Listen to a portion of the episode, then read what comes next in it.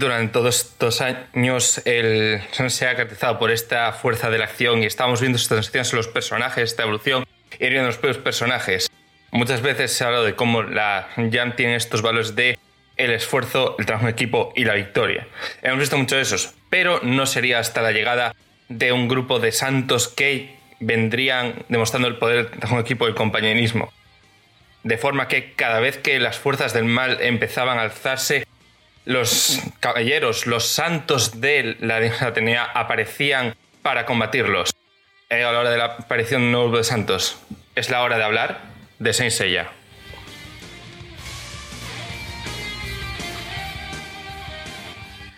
Hola a todos, hola a todas. Bienvenidos una semana más a Cosmos, este podcast sobre videojuegos, sobre anime que hacemos aquí cada semana. Y como todas las últimas semanas de cada mes desde que hemos empezado esto, estamos en un nuevo capítulo de esto, de esto que nos hemos montado, de historia del shonen moderno, que vamos comentando cómo ha ido avanzando todo esto que viene a ser esta cara pública del mundo del manga. Pero antes de nada, como siempre, esto no lo veo solo. Y está aquí Brian, buenas, ¿cómo no? Buenas, como siempre, aquí al pie del cañón, un cañón con muchos caballeros, porque aquí los llamamos los caballeros del zodiaco.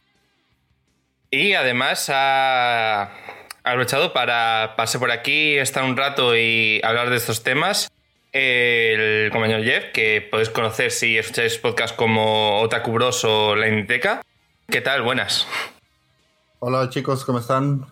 Eh, pues un placer estar acá, la verdad que les agradezco mucho la invitación porque siempre, siempre me encanta hablar de anime, es como mi pasión más grande y pues de ahí no, vamos a darle a tener un programa bonito. Hmm. Además que es lo de siempre, que acaba costando encontrar a la gente un punto para hablar de las cosas y nunca está de más. Sí, siempre está bien tener a un invitado que además le guste de lo que habla. Hmm. Entonces, bueno, habrá que ir entrando en materia.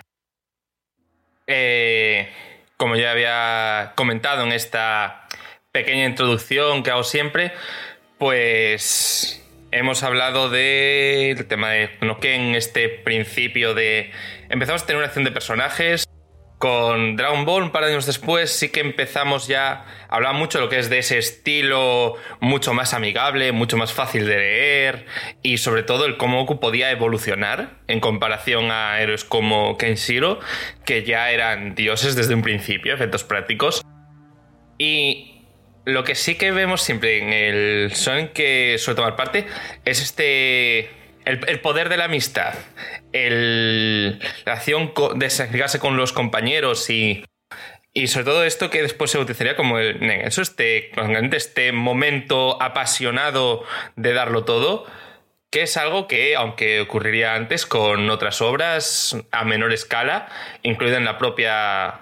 por parte de Masami Kurumada en Rin Nikakero, la que popularizaría mucho todos estos temas y metería estos valores de lleno en lo mainstream sería con su siguiente obra, con Saint Seiya, la cual empezaría a publicarse en diciembre de 1965 y nos empieza a contar esta historia de, de estos santos. Y voy a decir santos mucho porque me parece que es importante entender que los caballeros no son solo personas que se entrenaron, sino que son literalmente santos, que cada vez que se va a alzar contra el mal, se dedican a proteger a Atena, esta diosa que solo vela por la protección del mundo. Una idea simple, pero efectiva para generar conflicto y escenas emocionantes. Que quizás la trama como tal no sea tan interesante, pero a la mierda esto es emocionante, básicamente, ¿no? Sí, y también a mí me gusta mucho el detalle de que, aparte de ser una, una de estas series que impulsó el concepto de la camaradería, también impulsó otra cosa que luego se ve más adelante más. Porque hasta ahora prácticamente no se habían visto series con que tuvieran varios protagonistas de verdad. Porque podías tener un personaje como Krillin en Dragon Ball que a veces tomaba un poco de papel protagonista, pero seguía siendo un secundario. Aquí tienes varios protagonistas de verdad. Y no solamente eso, sino que cada uno de los personajes es muy distintivo entre sí, porque por lo menos cuando yo empecé a ver la serie de niño, entre mis amigos había alguien que se identificaba con alguno de todos esos personajes eh, principales y no era como que todos queríamos ser Goku en su momento, sino que cada uno quería ser uno en específico. Por eso mismo que comentabas de que literalmente los trabajaron muy bien hasta el punto de tener una distinción entre cada caballero. Hmm, sí. Sí. Es que es justo eso, el momento en el cual tú puedes decir, "Guau, no todos queremos ser Goku. Eh, Es como, ¿quién querría haber sido Krilin? Nadie Ajá. quería ser Krilin. Por triste que sea, por mucho que hubiera sido el humano más poderoso, nadie quería ser Krilin. Pero aquí, el caballero de Andrómeda con sus cadenas. Y- Sí, ya. Iki, el Fénix. Claro. Es que teníamos muchos para elegir.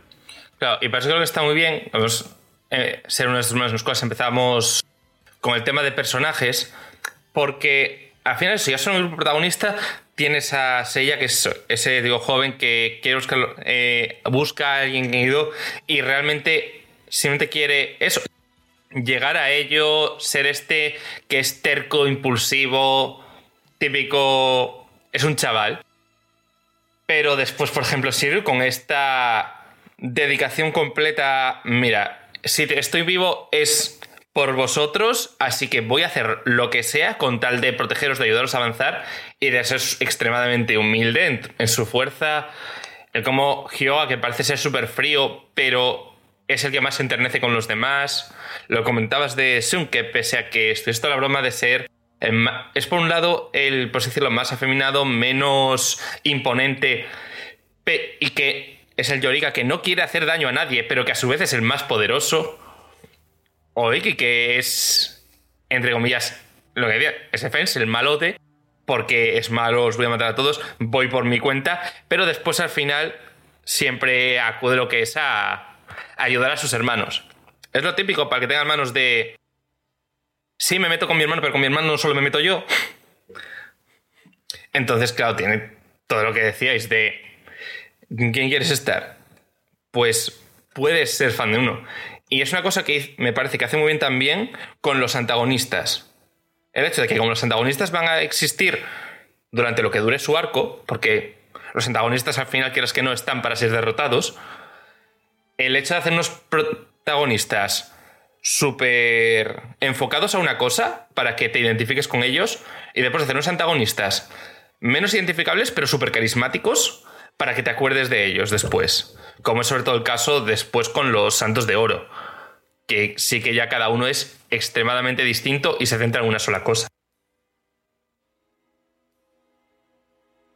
Sí, porque además un detalle era que había, te lo dicen ya del principio, que hay 88 santos o caballeros, como quieras llamarlos. Y te dicen, hay 12 de oro. El resto no te decimos muy bien cuántos hay de cada, pero bueno. Y es como, ya no solo el momento de, tú puedes identificarte incluso con algún malo, decir, es como, ¡buah! Hay 88. No sé si los voy a ver todos, pero hasta que los vea todos, yo me puedo imaginar a unos cuantos, si quiero. No, y, sola- y además que si le agregamos que no solamente eran los santos, porque a uno le interesaba saber qué tipo de animal podría ser cualquiera, también estaba el interés de saber cuál era el santo o el caballero de oro en este caso de tu signo de zodiaco. Cuando no sabías que había salido era como, ay, es que yo soy Aries y quiero ver cómo es, quiero ver cómo es. Eso era interesantísimo, por lo menos para mí cuando era niño Sí. porque tenía la el interés de saber quién eran los santos y cómo se veían y cuál era y cuál era la armadura y todo este tipo de cosas. Tenía esa, ese gustito de ver cómo se iba a ver. Sí, porque lo único que sabíamos era que era dorado. Pero Ajá. ¿cuál era nuestro signo? Es como, guau, es verdad, todo el mundo tiene su signo. Pero ¿cuál es el...? Pero yo quiero ver al mío. Sí, además, como todos los caballeros de todos son geniales, des- desde un punto de vista o desde otro, pero todos son geniales, aunque el tuyo sea el último que se vaya a ver, ya es como, ¡buah! Es que este es el amo, es que mira este como mola, no, y hay oros con todo el tema de proteger a Atena que se sacrifica, mira lo que guay la armadura, o aquí es de que vale, es medio malo, pero a su vez tiene su propio sentido de la justicia y es como súper épico. Entonces, aunque en que no hace nada, todos tienen su punto para eso, que es algo más que te mantiene pendiente, quieras que no, o de poder comentarlo. Es anda muy pero su momento es una cosa que al final te venía bien, porque eran más cosas para que te acordases del tema. O que a lo mejor después, veía, cada vez que veas algo que tiene que ver con el zodiaco, pues quiera que no, te vas a acordar, aunque sea un poco, del tema. Sí, hasta el punto de que aquí cambiamos el nombre de la serie a los Caballeros del Zodíaco. Ya no nos importaba Sella, nos importaban esos 12. Ajá, exacto. Hmm. Sí, eso sí, que fue una cosa curiosa, porque como ese cambio queda un poco... Eh, que es una cosa que, bueno, que ya nos vino de la, de la versión inglesa. En, en inglés está como Knights of the Zodiac, ya de por sí. Aunque lo que sí tuvimos suerte respecto a la inglesa es que al parecer, según lo que descubrí preparando esto, la inglesa estuvo muchísimo más censurada de lo que pudieron estar las versiones en español, tanto para España como para Latinoamérica, en plan de capítulos y escenas que faltaban. Que a veces fue bastante exagerado, lo cual explica de que si buscas en inglés hay mucha menos información que en español, que normalmente suele ser al revés. Que es curioso porque en general ha sido exitoso en todo el mundo, obviamente, pero ha sido sobre todo en de Japón, preparado porque está muy hecha para su momento en Japón, y, y lo que es en general en, en mundo hispano en su momento. Una cosa que me resulta muy llamativa, porque normalmente si tú quieres encontrar información de algo, en plan mucha, buscas en inglés, y es un poco al revés. Entonces, bueno, eh, así en más temas de cómo funciona esto, nos metido ya a hablar de que si de bronce, de oro, eh, igual habría que explicar un poco el cómo maneja el tema de los sistemas de poder. Como ya contamos en el tema de Dragon Ball, a partir de ahora ya empieza a ser habitual eso tener estos sistemas de poder. Más allá de cosas como Hokuto no Ken era simplemente Kung Fu y puntos de presión, ya en Dragon Ball, ya con el que ya empezábamos a tener un sistema de poder de cómo funciona, aunque sí que estuviese basado en estos temas. En este caso, el digamos equivalente al ki, a cómo alguien puede manifestar cosas sobrenaturales, en este caso, los santos son capaces de controlar lo que llaman el cosmos y aparte eh, usan estas armaduras que ofrecen sobre todo protección, pero también potencian todo lo que son las, las capacidades en cuanto al cosmos. El cosmos, por no meternos ahora en detalles, por así decirlo, es la idea de que todo en el universo está formado esencialmente por las mismas cosas, entonces tú y el resto del universo estáis hechos por lo mismo. Entonces, como que todo el toda la energía del universo está replicada dentro de santo. O sea, en el resumen, que cada santo tiene el mismo poder que, que todo el universo. O sea, la capacidad de incluso controlar la energía propia del Big Bang. Es algo con lo que se les llena la boca siempre con los sistemas de poder. Al final, el cosmos es esta, entre comillas, medida del estado de fuerza de un santo, por así decirlo. Es como uno de esos casos donde la explicación lo hace más complicado de lo que es.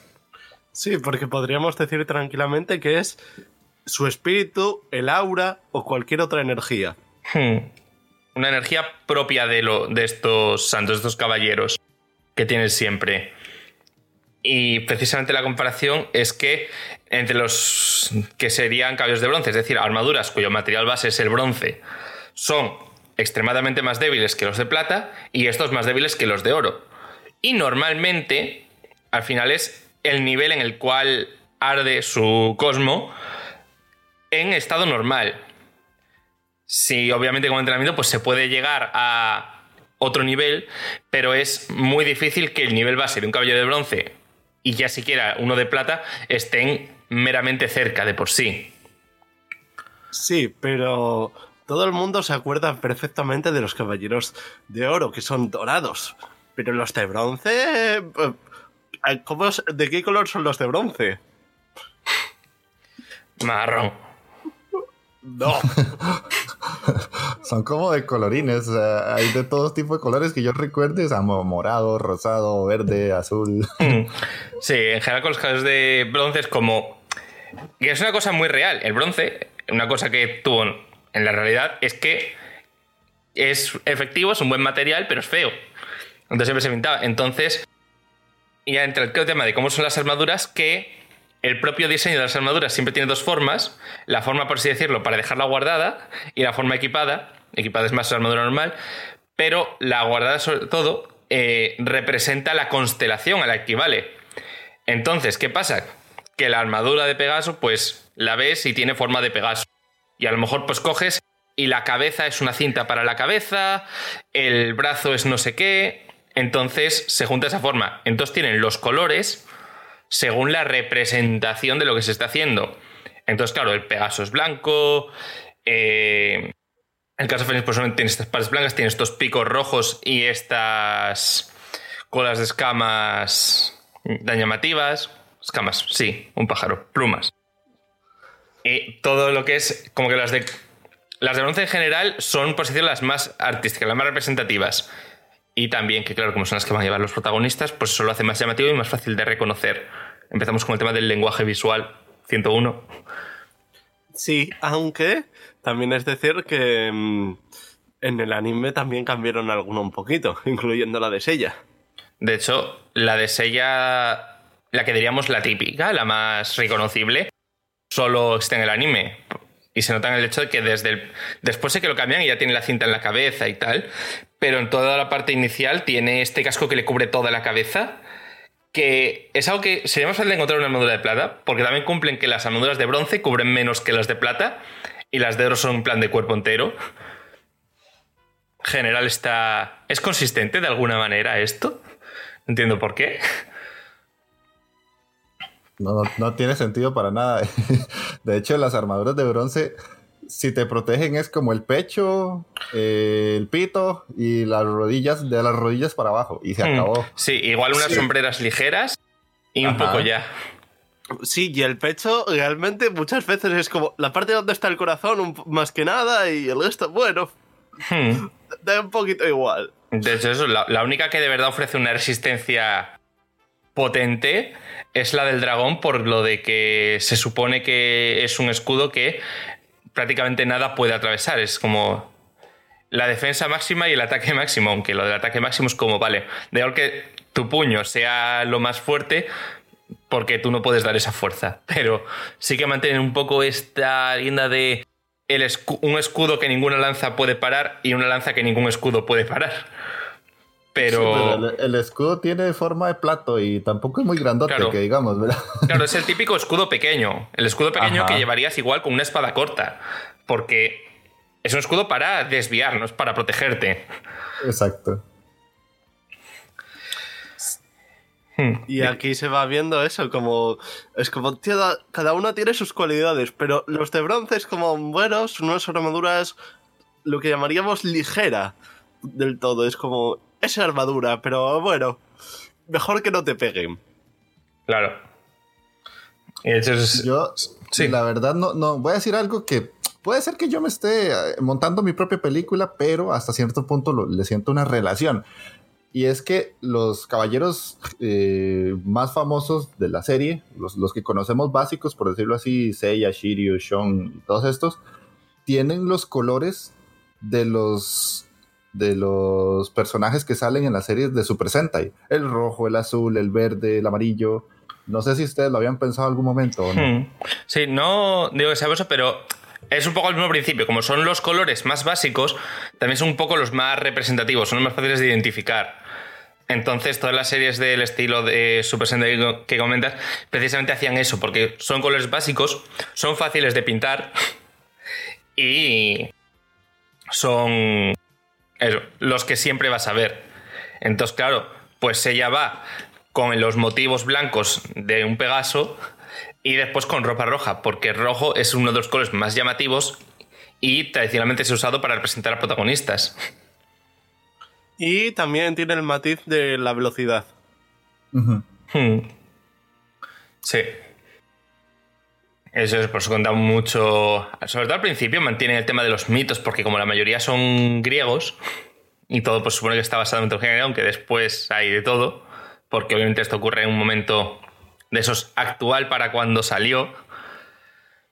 Y así como principio de la trama, ya para poder seguir un poco más con los personajes después, precisamente empieza.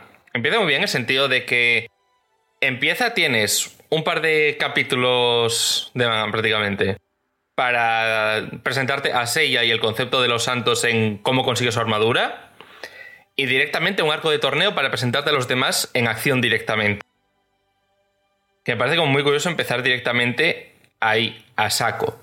Haciendo directamente que te presento al personaje, su diseño, su personalidad y sus capacidades directamente. Para después ya empezar a meter tramas con otros personajes que aparezcan. A mí lo que más me sorprendió también es que también en, ese principio y en ese arco de torneo te tira un montón de datos a la cara de mira cuántos kilos de presión puede hacer este.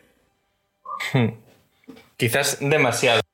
Que es una cosa que le pasa también en el caso del manga con el arte, que hay veces que hay tantos detalles en el dibujo que es difícil de leer. Todo se ha dicho. Pero sí que a su vez era un poco al revés. Eh, pues, pues ya nos ponen en plan saga y llegan los caballeros negros y se pegan y empieza ya a haber una amenaza porque iban a conseguir la armadura de Sagitario precisamente. ¿Qué pasa con esto? Que para recuperarla, pues el santuario mm, quiere cargárselos y descubrimos básicamente que la que los había reunido, Saori, es la reencarnación de Atena, porque como que la diosa, los dioses, así más tal, que aparecen, que son Atena, Poseidón y Hades, como que se reencarnan. También se podría decir que lo que se reencarna es un, avatar. Como que tiene un avatar en la Tierra, que es en este caso Saori. Pues de tener una personalidad de mierda. Em, eh, eso, Saori. Que han intentado asesinar. Y precisamente el caballero secretario fue el que huyó con ella recién nacida y le acusaron de traidor. Y es en este momento que llega a manos de, a que siempre mencionan como su abuelo, qué casualidad que el Señor tenía unos 100 hijos listos para sacrificar y que se convirtiesen en santos para cuando tocase la hora de que, llega, que el santuario se enterase de que Sequía viva y quisiesen acabar con ella. Porque el Señor tenía más de 80 hijos que tenían más o menos la misma edad. Ese señor y otros pocos que tenían como mucho un año más. No sé, pasó, pasó, un, pasó un buen año, eso sin duda. Ah, no, el señor un cemental totalmente. sí, sí. sí, sí, porque además eh, vemos a Iki y al caballero de nombre, cuyo nombre nunca me saldrá, son que son hermanos, por así decirlo. Son los que más carácter familiar tenían, que eran de la misma madre y tenían alguna diferencia de años. Es como, ah, espera, que lo de estos son todos de padres diferentes. Sí. solo dos con la misma madre. Es que. Pero bueno. Eh, y con eso ya. Pues en este intento de.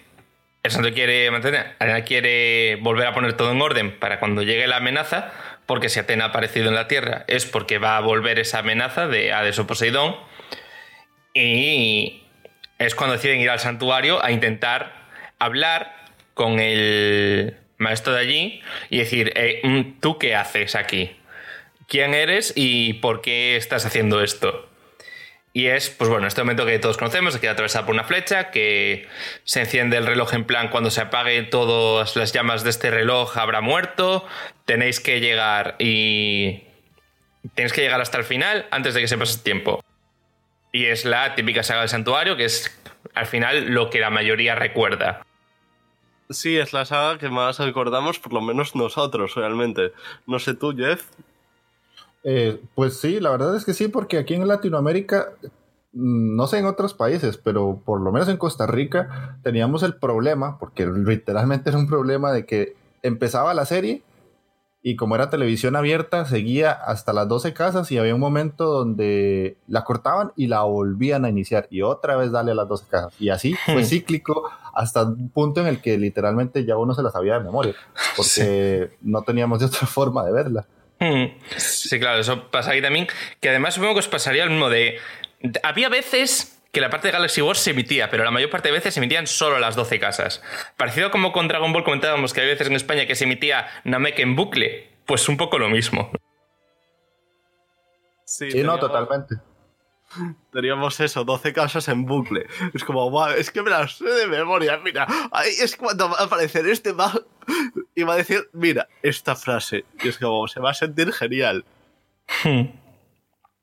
Que de hecho, una cosa que me resulta muy curiosa y llamativa y diferente para el momento en el cual salió es el cómo en esa, que es la base, porque a ver, después está la saga de Poseidón, que es la misma saga otra vez, porque es. Tienes que vencer a 12 enemigos antes de que se acabe el tiempo, Saori muere otra vez, tal cual, uno por, paso por paso la misma saga. Eh, como esta saga, realmente no es que consigan superar a los Caballeros de Oro, es que realmente la saga consiste en que consigan anteponerse, convencerles para dejar pasar o conseguir sobrevivir. Realmente llegan a compararse por un momento, pero realmente no... A la mayoría no son capaces de vencerlos. Que es curioso, en un momento, recordemos, en el cual lo que, lo que triunfaba lo habitual era esa victoria absoluta.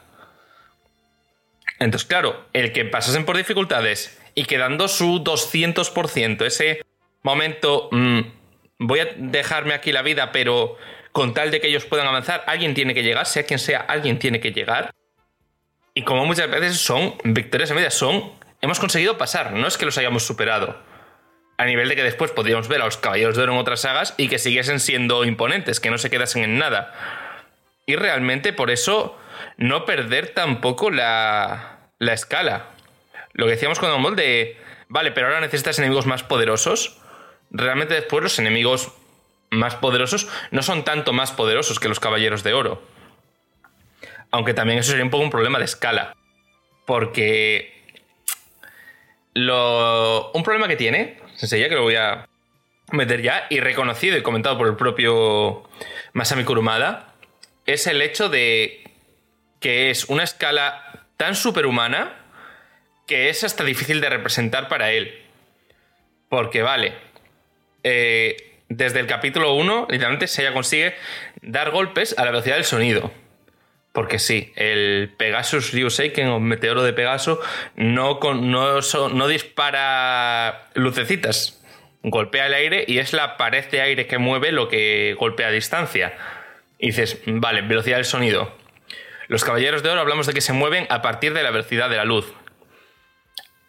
Y eh, después existen cosas como la exclamación de Atena, que es como, ¿sabes qué? Este golpe equivale al Big Bang, como tal, así, sin más. Imagínate que esto, se que esto pudiera subir de escala. Sí, con este golpe creamos nuevos universos para hacer nuevos Big Bang, ¿no? claro, entonces como... ¿Cómo te represento? Para que tengas claro la magnitud de esta gente y el hasta qué punto apenas pueden... Es que no pueden verlo. O es increíble el hecho de que a veces consigan ver los ataques y que tú como lector estés entretenido con lo que ves, con lo que vendría a ser la coreografía del combate. Claro, es que no, no puede subir más la escala, la escala está en el límite. Vamos de que obviamente, vale, por encima está, y están los caballos de oro y por encima están los dioses. Y es que no puede haber más. Y de hecho es una cosa donde sufre que quizás era un poco un anime, pero en el manga lo estás leyendo y claro, muchas cosas pasan de que de un panel para otro o de una página para otra han pasado muchas cosas. Porque va demasiado rápido. Sí, no sé a vosotros, pero a mí me pasaba al principio porque claro, aquí siempre los llamamos caballeros del eh, caballeros todo el tiempo. Y entonces yo al principio era como, bueno, ya dando golpes a velocidad del sonido y estas cosas. Y es como. Y cada, cada uno con sus superpoderes ahí, pero es como. Pero esto es como magia. Y entonces cuando Juan me recordó. Recuerda que en realidad son santos. Y es como, ah, ahora encaja todo. Al final no sé son. Qué te parece a ti, Jeff, también. Mm, al final son héroes griegos. Que es que no. Pues sí, sí, la verdad es que sí. Lo único es que en el momento que yo la vi, tenía mis 6, 7 años, yo eso nunca me lo cuestioné, la verdad. Mm. Porque para mí eran, eran guerreros que se pegaban con lucecitas y yo lo veía súper cool, ¿verdad? sí. Entonces, más bien a mí lo que me interesaba era ver cómo tenían que superar ese enemigo que era más fuerte que ellos y cuando llegaban, qué sé yo, a sacar el sexto sentido, que era como, uy, está haciendo algo que un ser humano normal no puede. Sí. Esto está increíble. Era lo que más me sorprendía, pero hasta que ya fui adolescente y entendí los, el concepto de muchas cosas, fue cuando empecé a cuestionar la serie y ya este concepto de que eran santos y no caballeros me hizo clic. Porque antes de eso, para mí eran guerreros que se peleaban muy, muy fuerte y sangraban hasta por los codos.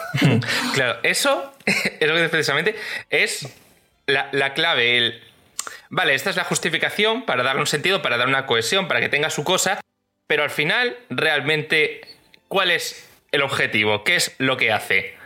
¿Pero es emocionante o no? Pues tú lo miras y mola. Y pues igual no necesitas ahí una historia súper profunda, súper tal, que eso está muy bien, pero que hay veces que igual llegar y ver simplemente cómo hoy despierta por un momento su séptimo sentido y es capaz de igualarse a un caballero de oro. Por ejemplo, el que me parece que es el mejor ejemplo, eh, contra Camus de Acuario, cuando literalmente utiliza la misma técnica que su maestro copiándola y tienen ahí ese empate en que caen los dos, que es como, pero si hace unos pocos capítulos, casi con solo mirarte te dejó un bloque de hielo encerrado. ¿Cómo has llegado hasta esto? Madre mía. Y es por eso por lo cual se habla mucho del, del, del corazón caliente, de esos momentos de darlo todo ahí es donde creo que, que brilla. Creo que es donde sabe sacarle toda su cosa a la serie. No tanto su trama, sino sus personajes y esos momentos. Sí, porque otra cosa no, pero hacer personajes y situaciones de me da igual, pero yo quiero animar, me da igual en qué escala esté, pero es que esto, ¿quién no hmm. querría tener esa pasión por algo? Claro, es, ver la pasión y el esfuerzo recompensados. El. Vale, a ti te han dicho y has visto que estás muy por debajo, pero eso no quiere decir que no puedas llegar a estar con los de arriba.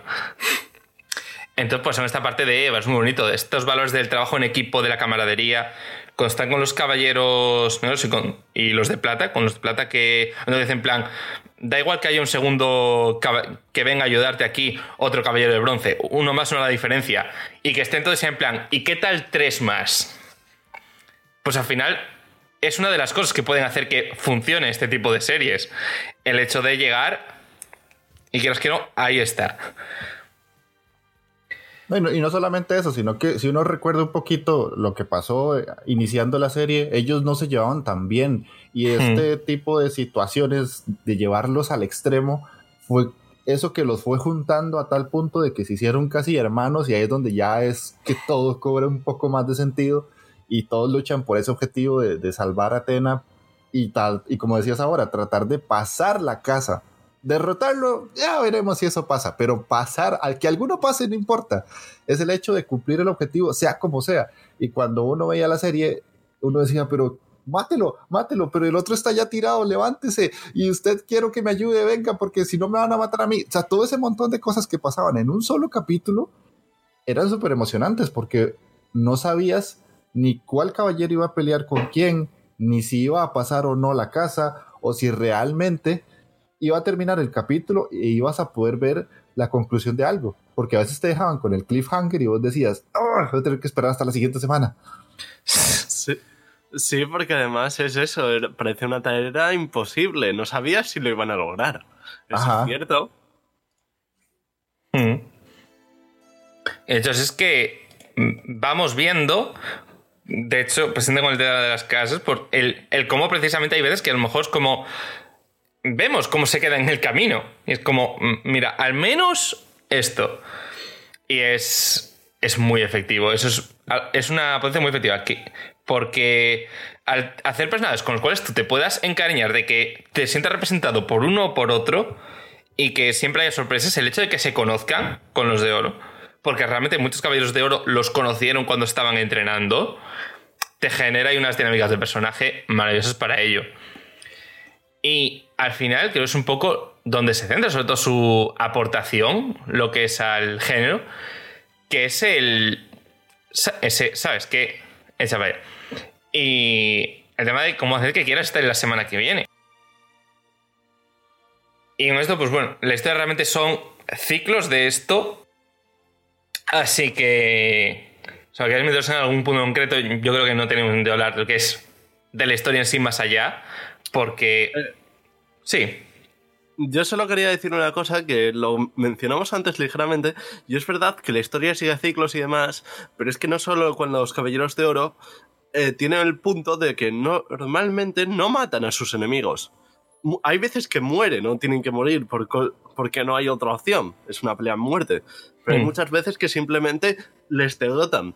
Y eso hace que no deseche a sus personajes, incluso por malos que sean, después de dos capítulos. Hmm. Sí, y poder verlos de vuelta.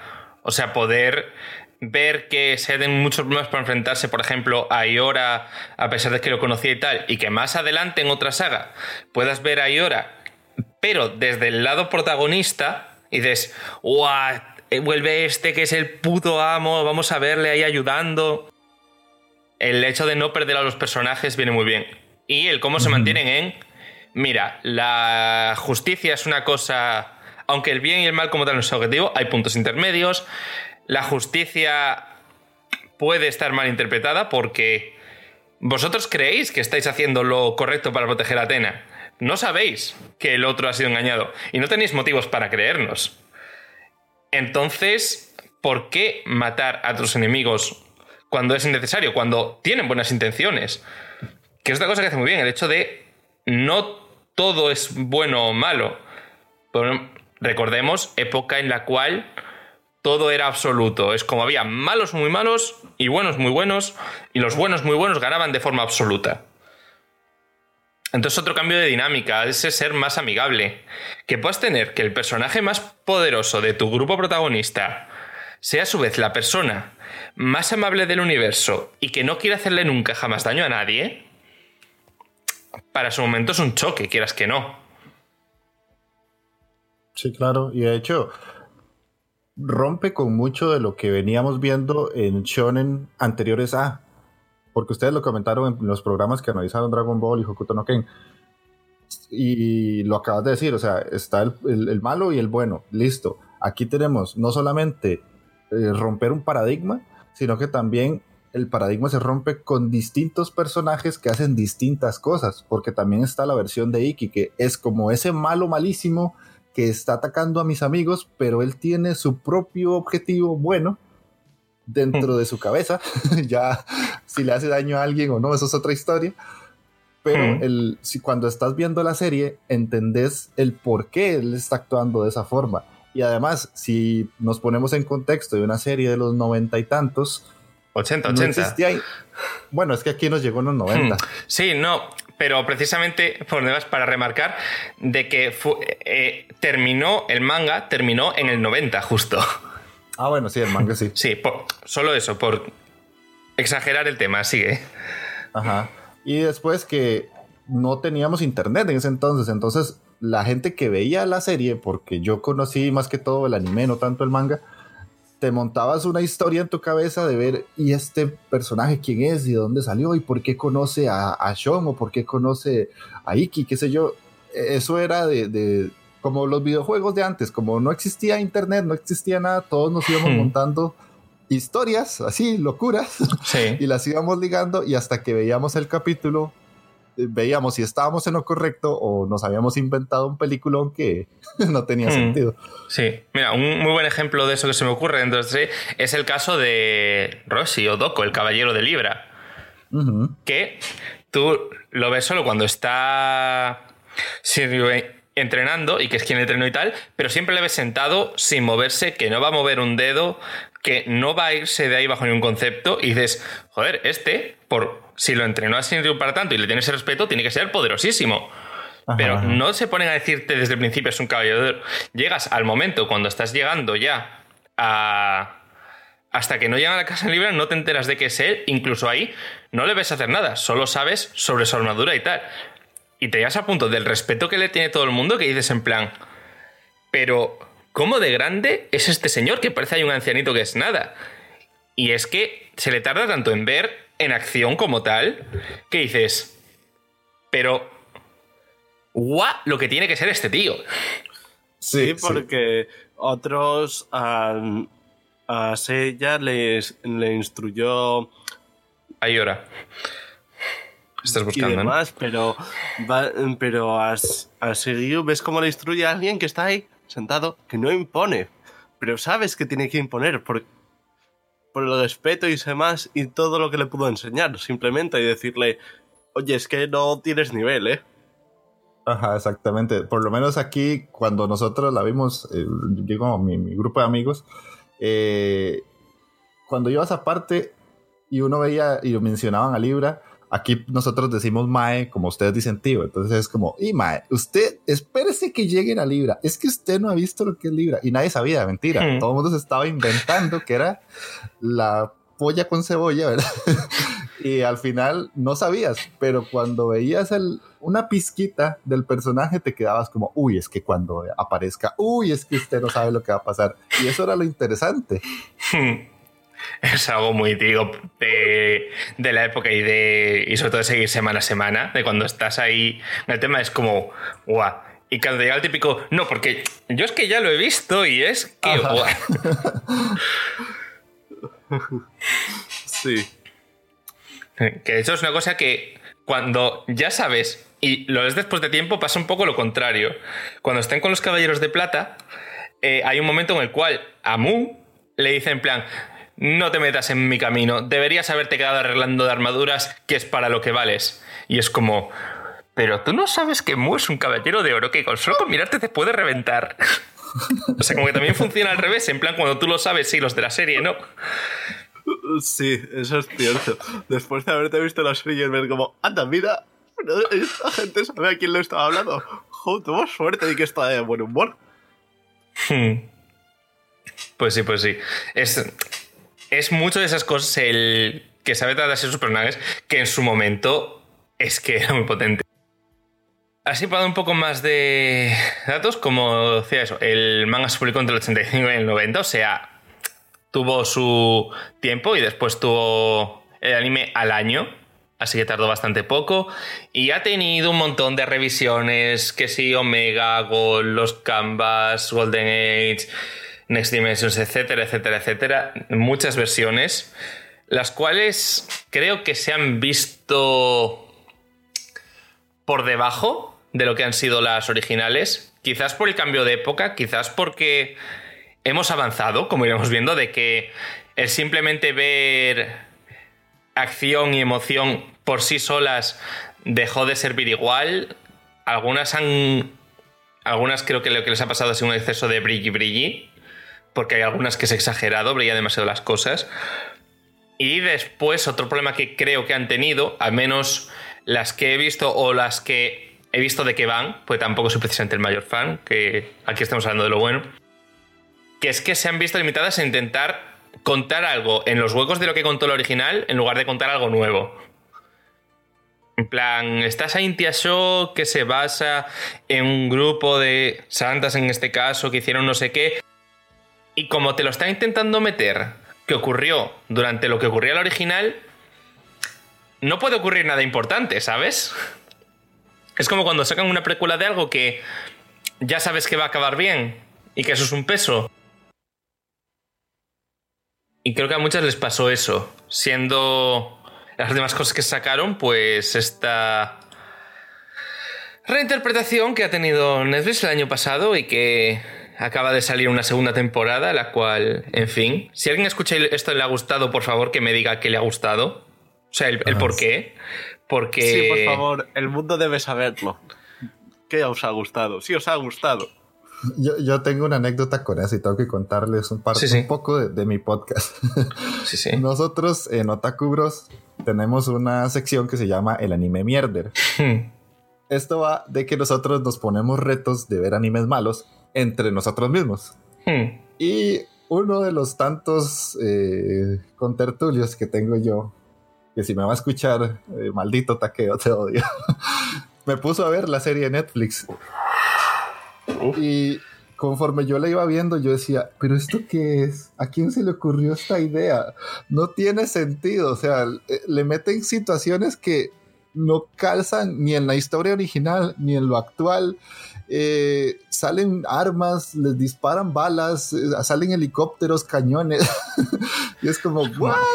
¿Qué, demonios? Esto era de gente apasionada dándose de hostias. Exactamente. Aparte, que es lo que, precisamente es el impacto de lo que te dicen, manga anime, que como Atenea solo participaba en guerras defensivas y odiaba atacar, así que sus caballeros nunca portaban armas, solo armaduras. Entonces es como, ¿eh? ¿Por qué? ¿Por qué? O sea, es, es un tremendo por qué esa adaptación. No. Quiero, yo quiero suponer que la segunda temporada no se debe a las valoraciones, sino a que mucha gente entró a ver si era para tanto o a ver qué tal. Y de ahí hay visualizaciones, pero que a ver, que si a alguien le gustó, bien por él, ¿sabes? Pero sí que si alguien escucha esto y le gustó, me gustaría un resumen de por qué. Sí, no, tiene sentido. No juzgamos tus gustos. Si te gustó, muy bien. Yo hay veces que leo cosas que también son bastante malas.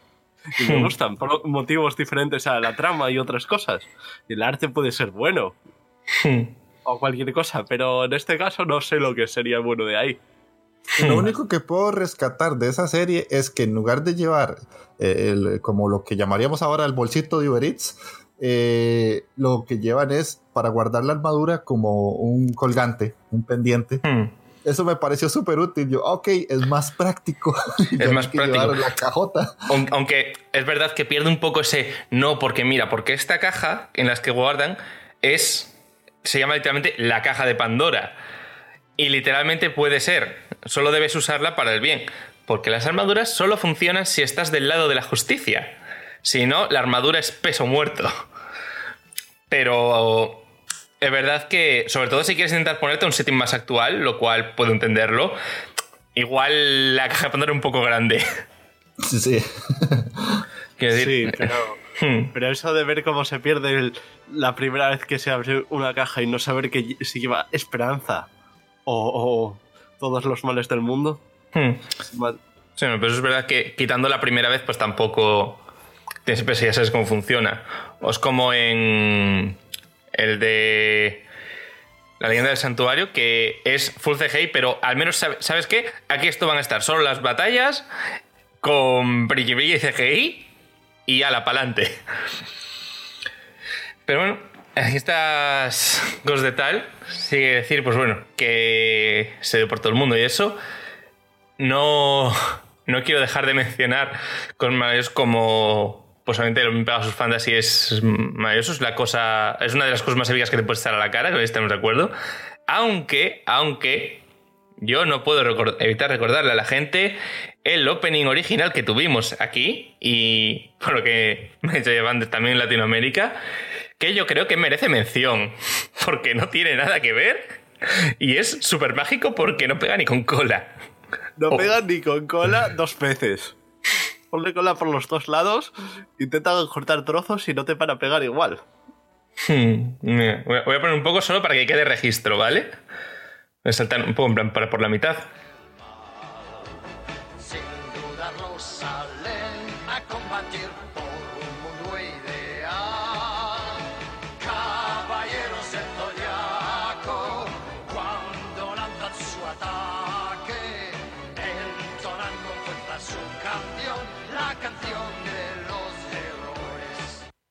Ok.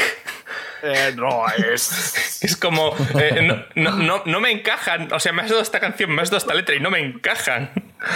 que es como, no sé, ya que te lo inventas, invéntatelo bien, ¿no? Sí, que además. Mm, eh, es gracioso porque la canción original llegó a aparecer hasta en el manga. Hmm.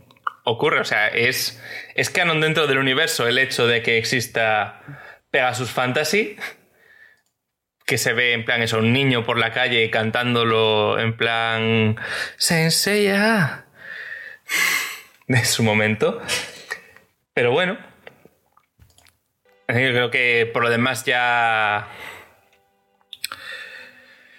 creo que nada más sí que comentar, así en plan propio de la serie, sin, sin repetirnos, sin entrar tampoco a detalles de la trama. No sé si queréis sacar algún concreto o algo que sepáis que se, que se me haya pasado. No, solo nos quedaría comentar curiosidades, ¿no? de, mi parte, pues no. Mm, hmm. Yo creo que cubrimos bien todo lo que trata, más que todo la serie básica, que es como lo que mucha gente vio y lo que ya la gente sabe y conoce. Porque si nos metemos en cosas ya un poco más avanzadas, que no lo hicimos por obvias razones, ya es desmenuzar algo que sí, que ya va demasiado por otro tipo de temas. Hmm. bueno, está ahí el tema de eso de que Manuel Kurumada eh, tiene una cosa muy buena en los tomos, en el man, que es que se abre mucho el canal a sí mismo. Cosas como eso, que alguna de las canciones que hicieron las hizo él, o como, por ejemplo, ¿qué tienen en común Yoshihiro Togashi y Masami Kurumada? Adicción a los videojuegos. Comenta, por ejemplo, uno de los tomos, que es una cosa que me hizo bastante gracia, como de pequeño se enganchó con, la, con una de las Game Watch de Nintendo, pero en plan 24 horas non-stop. Y desde entonces juró que no más Nintendo en su vida. Y años después, ya con Senseiya, Bandai Namco le, eh, le regaló una copia de un juego de Senseiya que sacaron y le consumió. En plan, fui totalmente consumido por él. Y es como, vaya, esto, esto me recuerda a cierto autor con Dragon Quest. o cosas como le cogieron para diseñar las películas de el, para la publicación de la película Clash of Titans. Hay muchas cosillas por ahí. Como es algo que en general ha influido mucho, ha entrado mucho el tema del merchandising. Porque, a ver, las armaduras son muy para hacer merchant, tanto con las distintas versiones de las armaduras como de las armaduras en sí mismas en la forma que representa la constelación. Cosa que contaremos, pero caracteriza mucho el tema en la época. Eh, no vemos que el anime en general, sobre todo el anime, se financia en merchandising. Y era muy coqueto, a nivel de que de aquella, en la época de las series de mechas, eh, los mechas tenían que diseñarse específicamente para poder vender figuras. Pero no. sí. Y es más, otra cosa que a mí me pareció muy curiosa de los tomos, esta vez leyendo el manga después de tanto tiempo de haber visto en su día el anime y esas cosas, fue el ver que siempre había al final por ahí unos cuantos bocetos de cómo era la armadura montada en la caja y cómo se el esquema de cómo se colocaba en el caballero. Para decir, mira, que esto es posible hacerlo. ¿eh? En plan, hay ya instrucciones para cuando hagan las figuras. Pero bueno, eh, creo que vamos a dejar por aquí Senseiya. Vamos a pasar por los comentarios del programa sobre Dragon Ball y cerraremos. Entonces, bueno, empiezo por, eh, por abajo del todo y empieza Miguel Ángel Medina Domínguez diciendo en mayúsculas, haceos mecenas, hijos de Pluta, a lo cual Fer le pregunta que si aquí también.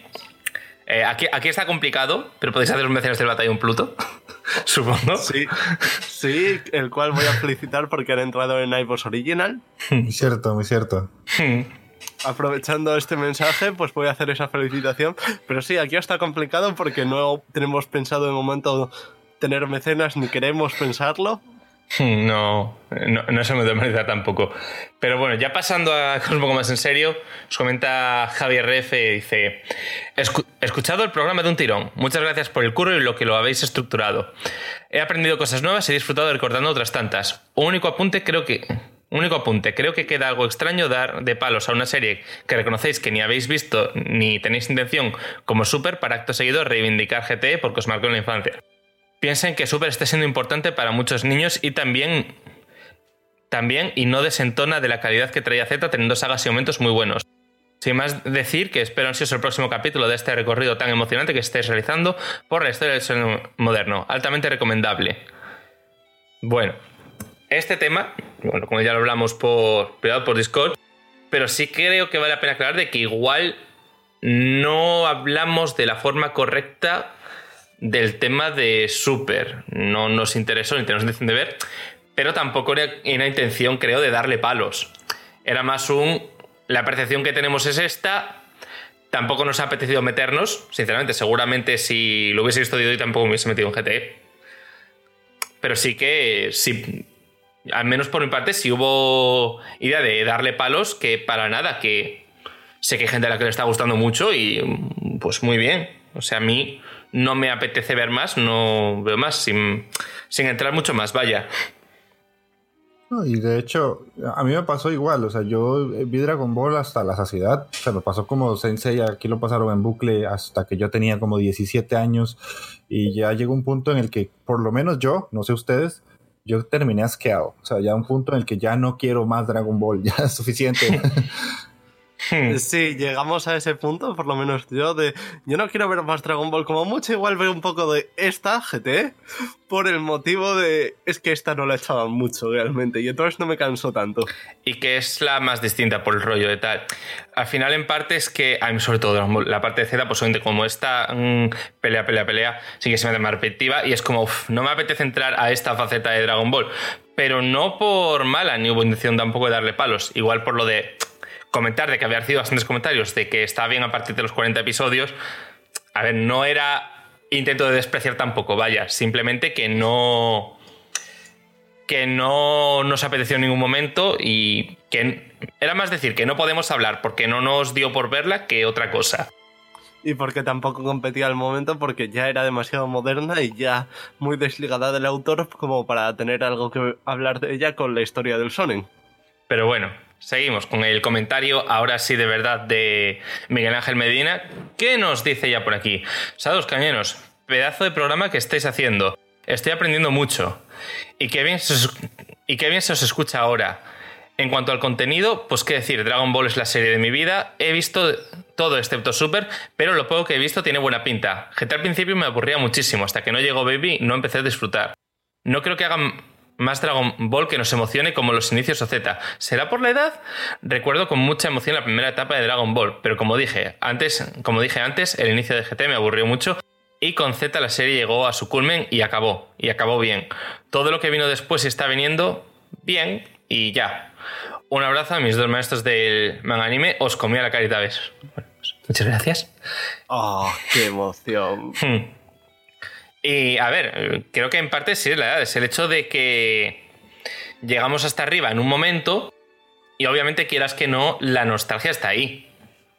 Que es algo que pesa mucho. El, no es lo mismo recordar que volver a ver. Sí, además que el hecho de que, claro, llegó a su punto máximo. Y ahora es como prácticamente todo lo que veamos después nos va a parecer un intento de crear eso, no nos va a parecer hacia más adelante. Hmm. va a parecer avance, realmente, por mucho que lo haya. Es ese tema de nostalgia ahí, sí. Hmm. Nostalgia que nos viene con la edad. Sí, también con la edad tendemos a ser más críticos con vez de que muchas cosas con Sensei no te las planteabas y después ya das y decías, ah, vale, por esto. Pues un poco eso. Bueno, eh, Sem Marot dice, o Sem Marot, no sé cómo lo pronunciará, Dice, me ha encantado, muy buen programa. Ahora sabiendo todo esto, tengo ganas de volver a escuchar el podcast por si algo se me ha pasado y verme la serie. Seguir así, chicos.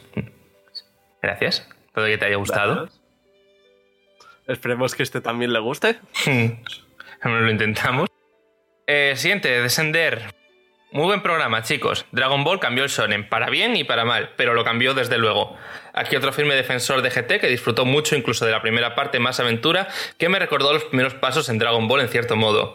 También he de confesar que de crío odiaba el opening de Dragon Ball y cambiaba de canal. ahora me entre dice, ahora me encanta. Y de Z una pena que mi hermana mayor me la cambiase para ver Blossom. Un abrazo. el original es como, sí, de pequeño tampoco me gustaba, ahora que lo pienso. Hmm. Es cierto. Ah, ahora no me disgusta, pero en su momento no me daba más. y sí, es que esa primera parte de GT va a recordar esa primera parte de Dragon Ball.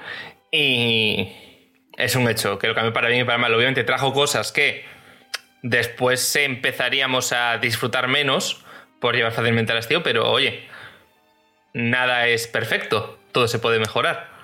De hecho, yo también disfruté GT, pero ya cuando me hice mayor, la gente decía que era mala y yo, ah, era mala. o sea, hasta que ese momento, porque yo no me cuestionaba si la serie formaba parte o no del canon original. No, yo nada más la disfrutaba y me parecía entretenida y listo. Tal vez no tan buena como Z, pero sí, sí, la disfruté.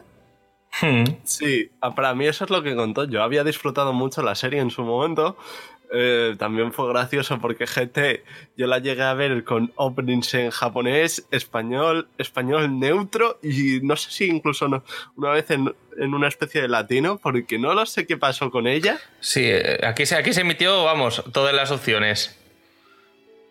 Pero se emitió de muchas opciones por muy pocas veces que se emitiese. Que eso fue lo gracioso, porque no se emitió tanto. Hmm. Y una, pregunta que siempre me ha generado curiosidad. ¿Ustedes cuando vieron eh, Dragon Ball y Dragon Ball Z la vieron en español o en catalán o en cualquier otra versión? Porque yo he visto que en España hay como que diferentes versiones por la cantidad de idiomas que ustedes tienen. Eh, sí. Aquí, nosotros eh, concretamente somos de entonces estuvimos eh, sobre todo en castellano. Alguna vez lo llegué a ver en gallego, estoy seguro, porque tengo familia en Galicia. Entonces, pues eh, posiblemente haya cuadrado alguna vez. Y sé que mucha gente de los que más lo vieron fue la gente de Cataluña en general, la gente que lo tuvo en catalán, sé que en general lo vieron mucho porque fue también mucho más cercano al original y solían tenerlo primero y esas cosas. A ver, yo te diré que sí, mayoritariamente lo vi en castellano. Pero es cierto que de alguna forma, porque alguna vez estuve por Galicia de vacaciones y eso, vi algún capítulo en gallego. Y es cierto que no sé por qué vi algún capítulo en catalán. Y cuando estábamos preparando el programa, todo el anime que yo me vi, me lo vi en japonés subtitulado. Porque eso es una cosa que tiendo a hacer ahora, que me, me lo suelo ver en japonés. Muchas veces. Que originalmente yo odiaba, pero odiaba a muerte la voz de Goku en japonés. Y de esta vez me gustó. Es, bastante chillona. Sí, hay que decirlo. Eh, también eso es que es, que realmente Goku es un crío repelente y crece y sigue siendo un crío asqueroso. O sea, a ver, que una cosa no quita la otra, ¿sabes? Pero es un crío, sigue teniendo ese carácter tan infantil que tiene y es como, sí, la voz en japonés así chillona le pega, pero es que comparala con una voz súper grave que teníamos aquí. Hmm. Pues no la soportaba en su momento. Hmm. Bueno, pues comentario más, el comentario así de, de Fer, Fernando, que dice, ¿qué de datos y detalles de la serie que marcó mi infancia? Me ha llamado poderosamente la atención la forma en la que llegó a nuestro país, los doblajes desde la versión francesa y gallega, aunque aquí he de añadir un matiz. Para mí Bola de Dragón fue un descubrimiento de la TV3, la televisión catalana, que se podía ver desde el pueblo de mis padres en Huesca. Y he de decir que el doblaje de esta versión era muy respetuoso con el original, respetando los gritos en los combates, para mí era Kamehameha y no Onda y tal.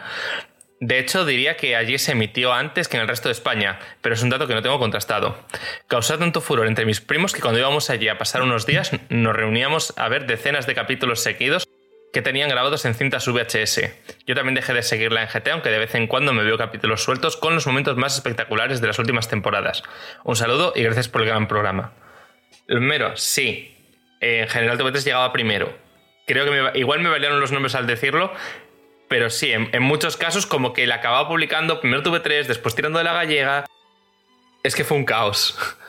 Pero sí, sé que hay muchísima... Casi todo el que ha tirado de la versión catalana la recuerda muy bien ese doblaje. Sí, sí. Y que... de eso, que hemos eso, como para mucha gente es la serie que les marcó y es normal. Por el momento en el cual salió y... Bueno, lo que es, que ya sabemos un poco todos. Sí, verás que aquí en Latinoamérica fue una serie muy rompedora porque nosotros aquí teníamos mucho mucha serie pero americana, no, hmm. existía tanto sí, el, típico cartoon americano, sí, aquí también. Y pues si habían personas que conocían el anime era porque ya eran adultos y tenían como cierta capacidad de ir a, rentar un VHS que tenía algo extra. Pero lo hmm. que fue en televisión abierta literalmente fue eso que cambió, porque teníamos Heidi y esas cosas, pero no pegaba tanto. Y ya cuando salió Dragon Ball, pues aquí fue una revolución. La verdad es que hmm. todos sabíamos que era, en las escuelas y colegios decían que eso era satánico y un montón de cosas, y hasta en los periódicos llegó a salir. Y obviamente le marcó la vida a muchísima gente. Yo recuerdo hmm. llegar a comprar fotocopias de impresiones que tenían, qué sé yo, eh, a Broly y nadie sabía quién era Broly, pero yo iba y pagaba con mi poco dinero que tenía en la escuela por una fotocopia. y ya después llegaba y la pintaba como según yo entendía que se veía Broly en algo que yo ni siquiera había visto. Hasta ese punto. Entonces yo tenía un folder lleno con, qué sé yo, 100 fotocopias de Dragon Ball y en eso me gastaba mi quincena. Mm, qué guay.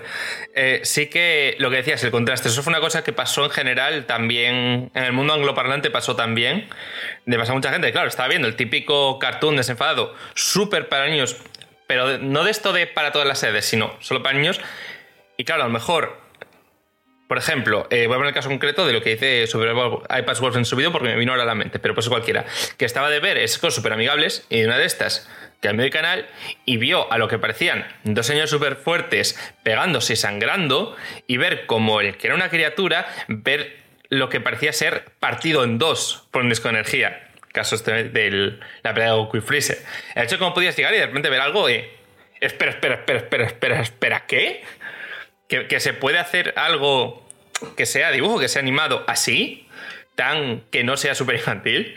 Entonces, claro, eso, aunque seas un niño en su momento, es como, vale, creo que empiezo a ver que hay algo distinto entre unas series y otras. Sí, es como, cuéntame más, esto está interesante. Sí, mm, es cierto que las series que veíamos también nosotros eran así de un tono bastante más desenfadado, eh, algunas americanas, algunas francesas o lo que sea.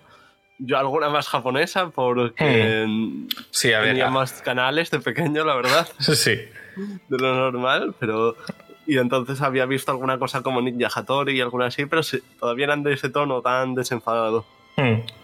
Claro, es que... Y en parte lo piensas y de no ser por el éxito en Japón, tú imagínate llegar y decir a una compañía, vamos a traer los derechos de esto y vamos a emitirlo en el horario del resto de cosas animadas. O sea, lo piensas y es como, wow. Eh, o sea, la apuesta que has hecho aquí, y obviamente pues así fue la recepción, tanto la positiva como la negativa que tuvo. De hecho, aquí eh, fue curioso porque empezaron a emitir la serie terminando la tarde. Eran como a las 5 y 30 de la tarde, eh, Caballeros del Zodiaco y Dragon Ball a las 6 de la tarde. Entonces, hmm. a esa hora llegaban todos los niños de la escuela, literalmente, a poner la serie. Y después de eso era eh, la WWE. Entonces era como la franja más violenta de, entretenimiento para niños y adolescentes. Y era curiosísimo porque todo el mundo salía de clases y era corriendo literalmente para llegar a la casa para ver los dos capítulos de, de Sensei y Dragon Ball y ya después de eso cenar y salir a comentar todo lo que había pasado. Hmm. Curioso. Sí, muy curioso esa franja y toda de violencia, sí. Sí, porque normalmente la franja ideal para las series animadas es en las mañanas. Hmm, en plan para el desayuno antes de ir al cole. Ajá. Bueno, pues por aquí vamos a ir cerrando el programa esta semana. Como siempre, comentarios, ¿qué os parece? ¿Qué os resultó en su día? ¿Cómo va la cosa? En este caso con Senseiya, podéis intentar adivinar qué es lo siguiente, no creo que lo hagáis. O sea, podéis intentarlo, pero no creo que lo, que lo acertéis. Eh, tenemos el correo y las redes sociales, todo en la descripción de este audio. Os dejo enlaces también tanto a, a Otakuros como la Inditeca para así que escuchar más a Jeff. Que Efectivamente, pues muchas gracias por pasarte por aquí y a estar hablando este rato. Sí, muchas gracias porque me encanta tener gente para colaborar y es que han sido una experiencia muy, pero que muy entretenida además. para mí también, la verdad es que lo disfruté muchísimo y tenía muchísimas ganas de estar participando en otro podcast hermano de, anime porque hay algunos en, en iVoox y, y, la verdad es que si no nos apoyamos entre nosotros, pues es un poco difícil darnos a conocer, ¿verdad? Y que también otra hmm. gente sepa que existimos. Sí, porque hay poquito. les agradezco mucho. Hmm. Nosotros también por eso hacemos un poco la trampa y como hablamos también de videojuegos, hay gente que viene por los videojuegos y después le colamos también lo otro. De hecho, al principio lo hacemos en plan, en el mismo programa, en el mismo audio. Entonces hay un poco la parte... Hay gente que viene por lo otro, que es más fácil saber que existe.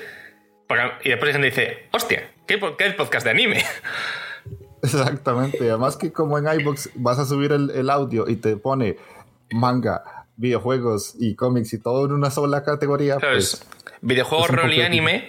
Y tienes que bajar unas cuantas páginas antes de encontrar el primero que hable algo de anime. Ajá, exactamente. Sí, porque nos lo planteamos si algún día iVoox dividiera la categoría en ¿Y con qué seguimos? ¿O hacemos dos, o hacemos dos programas y es cañón Cosmo Anime? No, pues se podría poner la categoría en unos odios una y en otros odios otra, pero sería un lío. Pero vendría bien por el hecho de eso, de que si yo lo estoy buscando, encontrarlo. Pero sí, sí, es verdad que buscar anime es complicado. Igual que la gente del LOL, que también hay en esa categoría. Es como, ah, es verdad que existen. Hmm. Que de hecho es que en la aplicación, si entras desde la aplicación, la categoría videojuegos, rol y anime se llama videojuegos, a secas. sí. Pero bueno. En fin, que muchas gracias. Y a los demás, nos vemos la semana que viene. Chao. Sí, aquí nos quedamos al pie del cañón viendo unas batallas todo apasionadas, pero con mucha pasión ardiente.